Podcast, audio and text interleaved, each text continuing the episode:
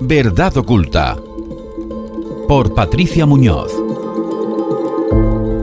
En La verdad oculta, tras las sombras del mundo global, buscamos la verdad tras las ciudades de 15 minutos. Una idea que, en teoría, suena como un paraíso de comodidad y eficiencia, pero ¿qué hay detrás de este concepto? Yo lo veo como un intento de controlar a la población, una estrategia de la Agenda 2030 para mantenernos confinados en territorios predefinidos y supervisados de cerca. Estas ciudades de 15 minutos están estrechamente vinculadas a la tecnología. Nos dicen que las aplicaciones y la monitorización constante son la clave para hacer que nuestras vidas sean más sencillas y conectadas. Pero ¿a qué costo? Estamos entregando nuestra privacidad a cambio de conveniencia. Cada paso que damos se registra, se analiza y se almacena en enormes bases de datos. ¿Y quién tiene acceso a toda esta información? Un ejemplo claro es la proliferación de cámaras de vigilancia. En nombre de la seguridad, se instalan cámaras en cada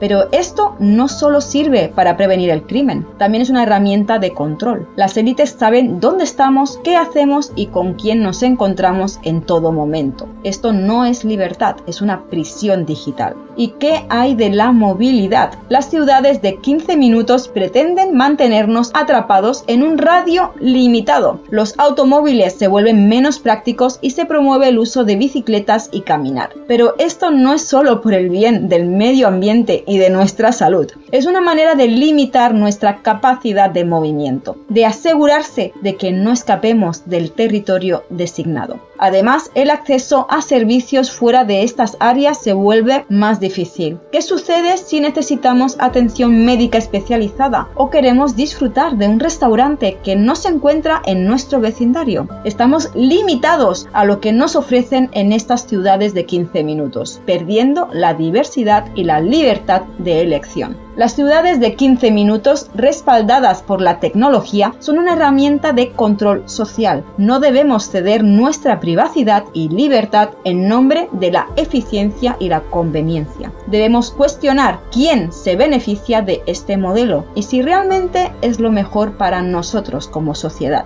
Seguiremos pensando sobre ello porque descubrir la verdad es el primer paso hacia un mundo mejor. ¿Y tú qué opinas?